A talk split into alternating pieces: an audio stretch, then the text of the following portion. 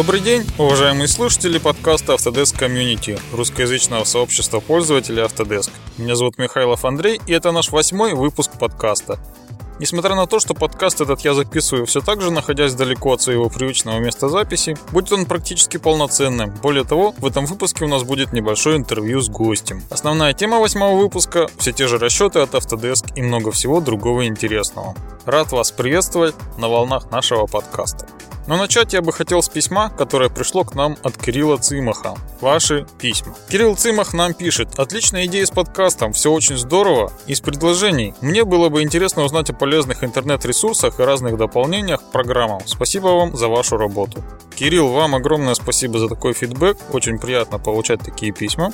Вы подкинули отличную идею про дополнение к программам и полезные ресурсы. Эта идея не отпускала меня несколько дней после того, как ваше письмо я получил и прочитал. Я подумала, что если нам ввести рубрику под условным названием «Полезности» или «Полезное», и в ней делиться какими-то находками, секретами и трюками. Отличная идея, спасибо вам, Кирилл. Сегодня и испробуем эту рубрику. Кроме того, у меня существует список тем для будущих подкастов, куда я с удовольствием записал новую строчку «Поговорить о ресурсах», где можно найти расширения и дополнения для программ. Таких Ресурсов достаточно много, начиная от мастодонтов типа Autodesk Exchange Apps или Catalyst и заканчивая сайтами и директориями энтузиастов, которые выкладывают туда свои приложения. Это тема для большого и очень интересного разговора, вернемся к ней обязательно. Спасибо, что пишете нам такие письма. Призываю всех слушателей активнее писать нам, не стесняться, оставлять комментарии, предложения и замечания. Но вернемся к нашему гостю сегодняшнему. Если вы помните, то в позапрошлом, шестом выпуске подкаста мы с Антоном Васильевым обсуждали расчетные технологии и программы, которые предлагает Autodesk пользователь. Тема эта и мне, и слушателям настолько понравилась, что я пригласил еще одного участника, Евгения Тулубенского, нашего молодого специалиста, который также имеет непосредственное отношение к КЕ-системам. Про то, что тема понравилась слушателям, поговорим чуть позже, а сейчас небольшое интервью с Евгением, которое мы записали с ним несколько дней назад. Евгений, добрый день. Андрей, здравствуйте. Евгений – аспирант вуза, который давно и успешно состоит в образовательном сообществе Autodesk, принимает участие во всяческих мероприятиях и ивентах, связанных с образовательной деятельностью Autodesk, но не только. Евгений, пожалуйста, расскажите нам, с какими КЕ-продуктами вам приходилось сталкиваться, в каких работать? Ну, это в первую очередь практически вся линейка продуктов семейства Autodesk Simulation, за исключением разве что продуктов Moldflow и Composite Materials. А помимо Sapper от Autodesk я также имел небольшой опыт работы в ANSYS и Siemens на стран NX. ANSYS мне понадобился для решения более сложной задачи по модальному анализу в одном из моих курсовых проектов, а NX, ну, можно сказать, для расширения общего кругозора в области Sapper. Понятно. Во время учебы в ВУЗе вас обучали работе в какой-то конкретной системе или это был стандартный классический курс сопромата, ТММ и прочих, а КА-системы преподавались все и обзорно? Немного печальный факт, Андрей, но КА-системы нам вообще не преподавались. А, это не было предусмотрено образовательной программой. Нет, конечно же, на первых двух курсах в Бауманке нам а, преподавались основы автокад и инвентор, но на этом, так сказать, обязательное изучение саппорт для нас закончилось. То есть вопрос о дальнейшем использовании данных программ в процессе проектирования ложился полностью на наше усмотрение, на усмотрение студентов. Таким образом, мы сами решали учиться, этому дальше развивать ли навыки работы в САПОР или забросить и забыть это дело. После того, как я перевелся в Брянский государственный технический университет, я решил продолжить изучение САПОР, особенно меня заинтересовали расчетные пакеты, и как раз в этот момент нам начали читать курс теории машин и механизмов, соответственно, выдали задание на курсовое проектирование, и я загорелся желанием а, выполнить максимально возможный объем работы в инвентор в модуле динамическое моделирование. Конечно, это было довольно тяжело, приходилось помимо основного курса также в свободное время сидеть и разбираться с программой, возникало много и очень много вопросов, на которые не всегда сходу удавалось найти ответы. В итоге я потратил на это очень много времени и сдал курсовой проект последним из группы, но зато меня приняли практически без защиты, поставили отличную оценку и пригласили выступить на студенческой конференции с соответствующим докладом. В принципе, я был доволен полученным результатом. Это радует. Связана ли ваша нынешняя работа с КАЕ? Какие проекты вы выполняете на данный момент? В этом году я закончил специалитет, получил диплом инженера, И мой дипломный проект был практически полностью выполнен в Sapper, причем все программные продукты были от Autodesk. Это были Inventor, Simulation CFD Mechanical, как облачные, так и десктопные версии, то есть для рабочего стола. Flow Design, Showcase и даже там был Sketchbook. И здесь как раз ощущается плюс от работы на одной вендоровской платформе. Сам проект был связан с разработкой микротурбины для газораспределительных пунктов. Ого! Евгений, а какая специальность у вас? Что за хитрая такая специальность? Я закончил факультет э, энергетики и электроники, проходил обучение на кафедре тепловые двигатели, а специальность моя была паротурбинные, газотурбинные установки и двигатели. В основном э, преимущественно нам читают курсы о стационарных машинах, то есть э, те, которые стоят на теплоэлектроцентралях, атомных ТЭЦ, компрессорных станциях и так далее. Но и частично затрагиваем авиационные двигатели, как раз именно они стоят на стендах нашей лаборатории турбин. Ну и как я уже упомянул, для своего дипломного проекта я выбрал несколько экзотичную для нашей специальности тему, это использование микротурбин, а точнее турбодетандеров. Если говорить коротко, газ, который к нам поступает домой, идет под большим давлением, и стоит задача снижения данного давления. Для этого используются дроссельные клапаны, которые, грубо говоря, представляют собой заслонку, то есть некий лабиринт, проходя через который газ теряет свое давление. Но вместе с этим теряется и потенциальная энергия газа. Если же вместо дросселя мы установим турбину, то мы точно так же будем получать снижение давления, но вместе с тем получим и определенную долю электрической энергии. Собственно, именно данный микротурбодетандер мне и пришлось разрабатывать в своем дипломном проекте. Изначально был собран большой материал по существующей теме, рассмотрен, изучен. Затем я разрабатывал эскиз посредством использования Sketchbook, и здесь как раз почувствовалось преимущество предварительного создания эскизов, так как в дальнейшем на его основе удалось быстро сделать 3D-модель турбодетандера. Ну, если возвращаться непосредственно к вашему вопросу, Андрей, то половина дипломного проекта была тесно связана с исследовательской работой, поиском путей модернизации лопаток данного типа турбин, а также проведения проверочных, прочностных и модальных расчетов – как раз для этого использовались KI-решения от Autodesk, в частности Autodesk Simulation CVD. Ну вот, теперь слушатели нашего подкаста стали немного специалистами в турбиностроении. Евгений, ни для кого не секрет, что интерфейс у продуктов Simulation английский. Я знаю вашу заинтересованность в этом вопросе и прошу рассказать нам, какие работы ведутся сейчас в русле русификации этих всех приложений. Сейчас мы с Леной Талхиной рассматриваем потенциальную возможность осуществления перевода интерфейса Simulation CFD на русский язык. Я думаю, это сможет помочь как студентам, так и инженерам, которые не знакомы с расчетными системами, более быстро освоиться в новом продукте, так как на родном языке, чтобы не говорили, понимание приходит быстрее.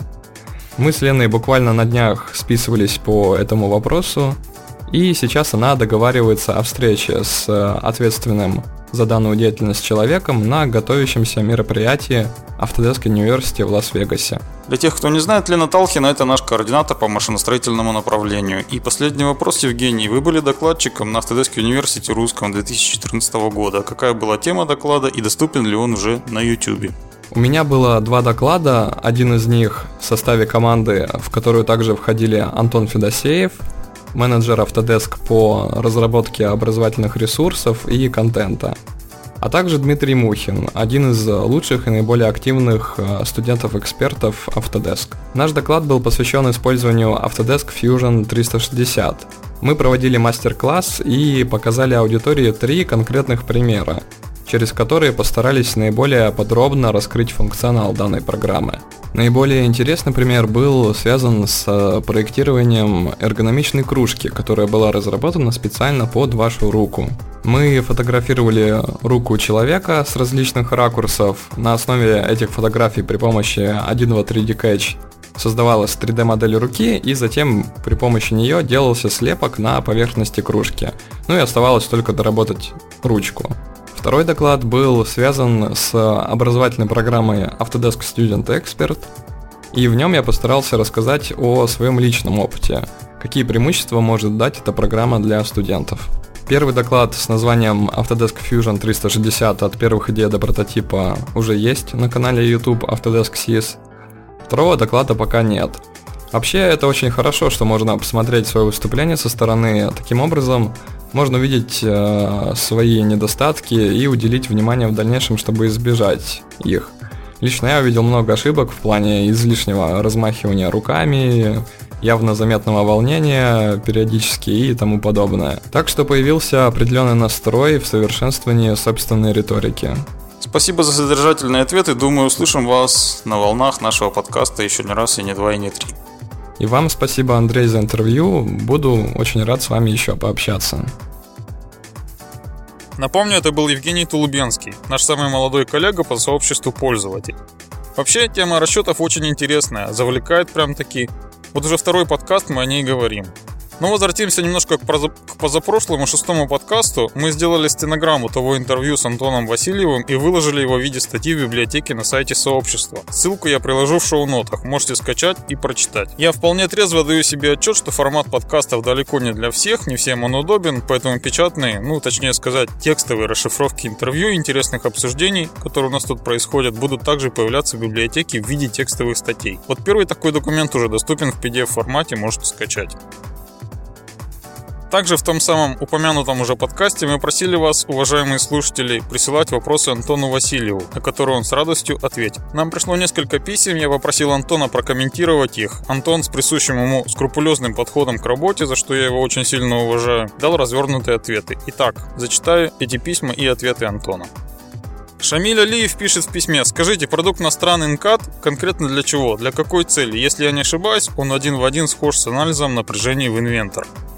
Антон дал такой развернутый ответ. Родные расчетные возможности пакета Inventor Professional ограничиваются двумя встроенными модулями. Стресс-анализ, он же Inventor Simulation или в русском варианте анализ напряжения он называется, и Frame Analysis, э, в русском варианте анализ RAM.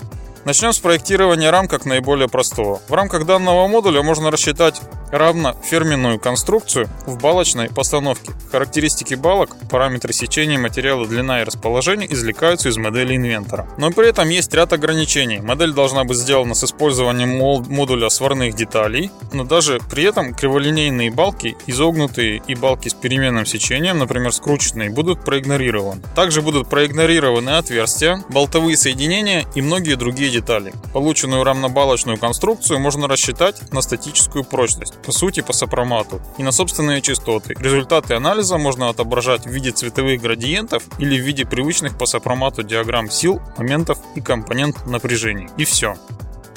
Модуль же стресс-анализис умеет выполнять те же два типа расчетов, то есть статический и прочностной, но при этом в расчете он игнорирует только те детали, которые выберет пользователь. Детали могут быть рассчитаны в трехмерной и пластинчатой оболочечной постановке. Оболочечная модель может быть составлена на базе твердотельной геометрии. Возможность расчета балочной конструкции отсутствует. Также говоря о возможностях модуля стресс-анализис, необходимо сказать о возможности решения контактных задач несколькими типами контактов. От самой простой, то есть склейки, склейки до полноценного поверхностного контакта или контакта с натягом. Последняя особенность, о которой можно сказать, это модуль параметрического анализа и оптимизации. Антон продолжает. Именно поэтому в прошлый раз и говорилось, что Inventor Simulation покрывает 80% ежедневных конструкторских задач, для которых необходим расчет. Однако, прежде чем перейти к иностранным CAD и его возможностям, необходимо дать несколько пояснений по ограничениям Inventor Simulation.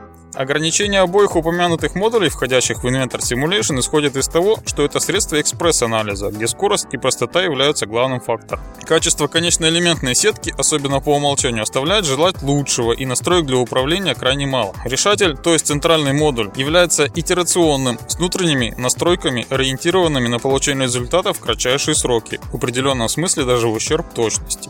Качество решения контактных задач при сложных типах контакта также оставляет желать лучшего в виде все той же ориентации на скорость. Материал может быть только линейным, с изотропными и ортотропными характеристиками. Возможности учесть пластичное поведение материала, которые очень часто возникают в реальных конструкциях, местах концентраторов, гиперупругость физических свойств, что необходимо для многих резиновых материалов и пластиков, отсутствует как класс. Также отсутствует возможность использования в одном расчете одновременно балок и объемных или пластинч... э, пластинчато-оболочных оболочечных тел. При этом пластины с объемными телами в одной задаче есть. Ну и теперь можно перейти к Настран InCAD. Несмотря на то, что настроек для создания сетки тоже не очень много, само качество конечной элементной сетки получается более высоким, ввиду использования более придирчивого к этому параметру решателя Настран. При этом пользователь может управлять типом конечных элементов, выбирая линейный для более быстрого решения или параболический для более точного.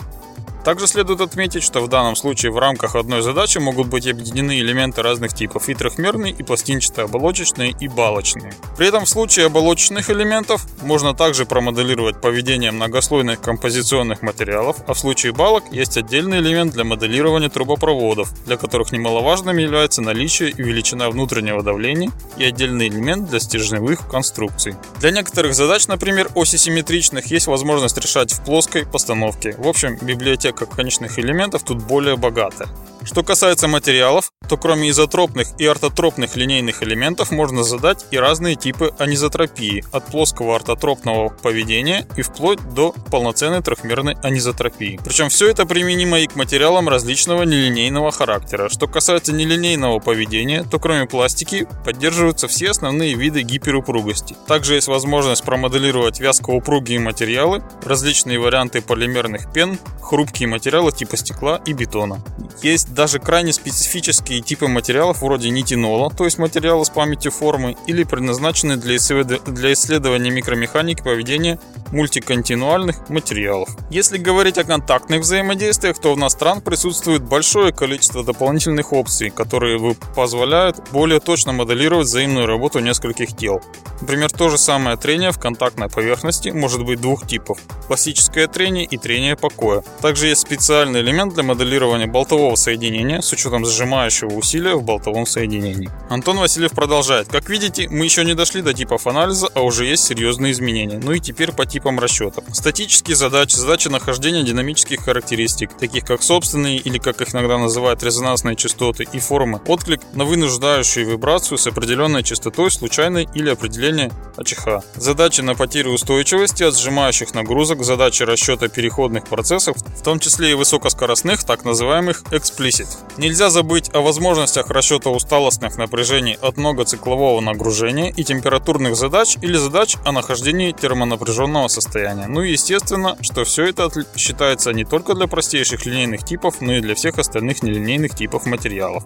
Я думаю, что теперь можно сказать, что утверждение о том, что возможности модуля стресс-анализ иностранный НКАТ один в один несколько неточны. Причем надеюсь, что озвученное достаточно, чтобы подобное утверждение не казалось голословным. Более подробно о возможностях иностранный НКАТ в прилагаемой ссылке я выложу в шоу-ноты.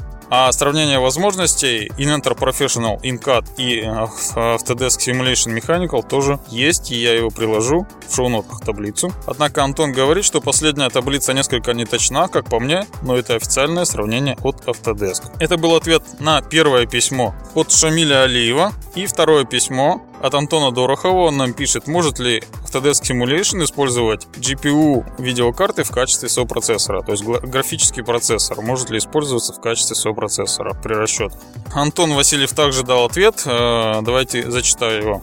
Насколько мне известно, на текущий момент из всех продуктов Autodesk возможности GPU может использовать только Autodesk Simulation Mold Flow. Тем не менее, должен сказать, что и у конкурентов не все так гладко. GPU хорош для решения большого числа однотипных задач малой размерности, ведь у модулей GPU память существенно меньше, чем у АЗУ компьютера. С учетом того, кто составляет целевую аудиторию для решения Autodesk Simulation, GPU, кроме как на Moldflow, пока не даст преимущества. Несколько устаревшая, но пока вроде не сильно потерявшая актуальность статья находится на сайте Антона Васильева. Я дам ссылку в шоу-нотах. Называется она, сейчас скажу, нет, не скажу. В общем, ссылка будет в шоу-нотах. Э, статья об использовании GPU в расчетных системах. Основное отличие только в том, что сейчас GPU поддерживает несколько больший список программного обеспечения, но центральные проблемы пока не ушли. Для быстрого решения Autodesk развивает возможность вынесения расчетов в облако, где отсутствуют ограничения на размерности. На этом ответ Антона заканчивается. Вот такие вопросы пришли от наших слушателей. Еще раз спасибо Антону Васильеву за подробнейшие ответы. Не стесняйтесь задавать вопросы, участвовать в проекте Masters of Simulation, о котором мы рассказывали в шестом выпуске подкаста. И как я говорил в самом начале нашего подкаста, открываем новую рубрику под условным пока что названием «Полезности». Все, кто так или иначе работает с автокад, должны знать одного человека, профессионал с большой буквы Александра Ревилиса. Александр программист, более подробно его биографию и регалии не буду расписывать, найдете в гугле все очень быстро. Человек он достаточно известный. Александр активист сообщества пользователей Autodesk, поэтому э, в любой соцсети, в любой поисковой системе его найдете без вопросов. У Александра есть около 20 приложений, разработанных им под AutoCAD, причем каждый год при выходе новых версий он их обновляет и всячески поддерживает. Ссылку на сайт, где можно их скачать, я дам в шоу-нотах. Сейчас же расскажу о трех программах, которыми пользуюсь сам постоянно. Первая программа это Geom Props. Приложение, которое в окно свойств в автокаде добавляет несколько полей, в которых на лету отображается площадь, длина и объем выбранных примитивов. То есть вы выбираете примитив, дальше никуда ничего не нужно нажимать, никакую команду запускать. Просто выбрали, и тут же в свойствах отображаются данные по этим выбранным объектам. Очень удобно, постоянно использую. DVG конверт следующая утилита это конвертация чертежей DVG, конвертация из версии в версию, но самое ценное в этом приложении это конвертация текста из одной кодировки в другую. Можно досовские чертежи совершенно спокойно конвертировать в виндосовские и пользоваться. Следующее наиценнейшее приложение это Explode Proxy. Это группа функций, которая позволяет расчленить прокси-объекты в чертежах DVG. Если расчленить какие-то объекты прокси не получается, их можно удалить с помощью этой утилиты. Всем проектным институтам, кому приходят файлы, сделанные в всевозможных приложениях, эта программка просто необходима. Пожалуйста, зайдите, посмотрите, вдруг пригодится. Заходите на сайт Александра, качайте очень полезные программы. Эту новую рубрику я теперь буду вставлять в каждый подкаст, она действительно очень хорошая идея, мне понравилась. Продолжаем наш подкаст, и я хотел бы поговорить о Autodesk University мировом, который будет через неделю со 2 по 4 декабря в Лас-Вегасе. А, в этом году от сообщества туда поехали 6 человек, они уже там с конца прошлой недели путешествуют на машине, на большой американской машине с восточного побережья на западное. Но тут надо сказать, что наши активисты разделились на две группы. Одна группа путешествует ну, вот, на автомобиле, другая полетела сразу в Лос-Анджелес, и там оттуда уже поедет в Лас-Вегас. Та группа, которая у нас на машине путешествует, начала поездку из Нью-Йорка, потом Бостон, далее по шоссе и хайвеям. Пристально наблюдаем за их путешествием через Facebook и Twitter. Желаем удачного путешествия и легкой дороги. Буквально вчера они посетили Бостон, где встретились с Борисом Шафира. Были фотографии с первой версии Autodesk Revit. Ну и чтобы немного проникнуться той атмосферой и почувствовать себя немножко за рулем автомобиля, едущего по шоссе, предлагаю послушать под сейф версию известного хита 1966 года «California Dreaming» от нью-йоркских музыкантов The Midtown Men. Несмотря на то, что конечный пункт Лас-Вегас находится далеко не в Калифорнии, для меня, находящегося за 14 тысяч километров от тех мест, это не сильно принципиально. All the leaves are brown.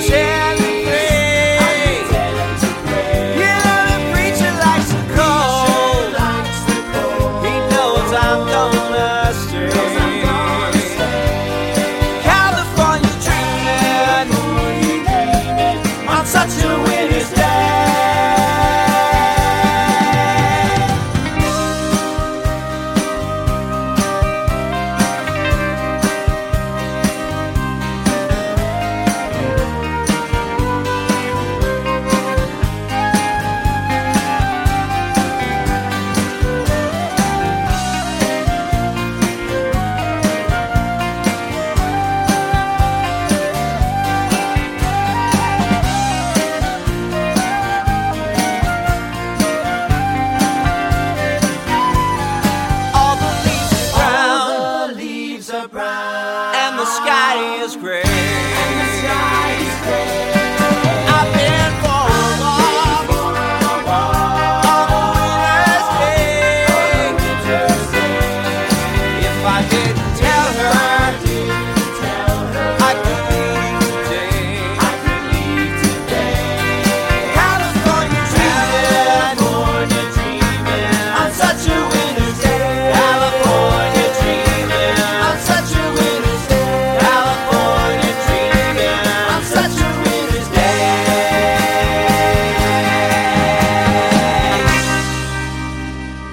Летняя песенка, учитывая, что у нас здесь минус 25 градусов. А приятно всегда думать о том, что где-то тепло. И, ребята, удачной вам дороги и приятных впечатлений от поездки. Минутка юмора. Нам на почту пришло странное, однако тем временем всем известное письмо. Я уверен, что все вы получали не раз такие письма, но оно меня очень позабавило, и я решил его сочетать. Пишет нам пользователь, ну не пользователь, спамер с адреса jesswalker88 собака eg.com.br. Здесь надо немножко музыку поменять фоновую, чтобы было это гораздо э, более интересно. Приветствую вас! При всем уважении человечности я был вынужден обратиться к вам в гуманитарной землю. Меня зовут миссис Джессика Уокер. Я родился в Балтиморе, штат Мэриленд. Я женат на директора мистер Тимоти Уокер GC промышленности Тога. Мы были женаты в течение 36 лет без ребенка. Он умер после сердечного артерий работы. И последнее. Мой доктор сказал мне, что я не продержится в течение следующих 6 месяцев в связи с моей проблемой рака. Рака рычага и инсульта. Перед мой муж умер в прошлом году, есть эта сумма 2,8 миллиона долларов, что он внес в банк здесь, в Того. В настоящее эти деньги до сих пор в банке. Зная мое состояние, я решил пожертвовать этот фонд к любой хороший, богобоязненный брат или сестра, которые будут использовать этот фонд, как я собираюсь поручить здесь. Я хочу кого, который будет использовать этот фонд в соответствии с желанием моего покойного мужа, чтобы помочь менее привилегированным людям, детским домам, вдов и распространяющихся Слово Божие. Я принял это решение, потому что у меня нет ни одного ребенка, который наследует этот фонд. И я в гостях, где эти деньги будут использованы в нечестие не хочу. Вот почему я принимаю это решение передать вас этого фонда. Я не боюсь смерти, следовательно, я знаю, куда я иду. Я хочу, чтобы ты всегда помнить меня в своих ежедневных молитвах, потому что в моей до ближайшей хирургии рака. Написать обратно как можно скорее, любая задержка в ответе даст мне комнату в поиске другого человека для этой же цели, находясь прочесть от вас как можно скорее. Да благословит вас Бог, как вы слушаете голос рассуждения. И подпись «Миссис Джессика Уокер». Срочно, срочно надо отвечать. Срочно уже запускаю почтовый клиент. Вот наконец-то я встретил те деньги, которые мне упадут на голову. На этом завершаем наш подкаст. Идем писать письмо Джессики Уокер. Весь ваш фидбэк, предложения, замечания и критику шлите на электронную почту михайлов.андрей.с собака Оставляйте в комментариях или на, на страницах и сообщениях в социальных сетях. Не стесняйтесь, пишите, пишите, мы ждем ваших писем. Знаете ли вы, что первая версия AutoCAD Architectural Desktop 1 была выпущена в октябре 1998 года, построена на базе AutoCAD R14. До встречи на подкаст «Волне Autodesk Community». До свидания.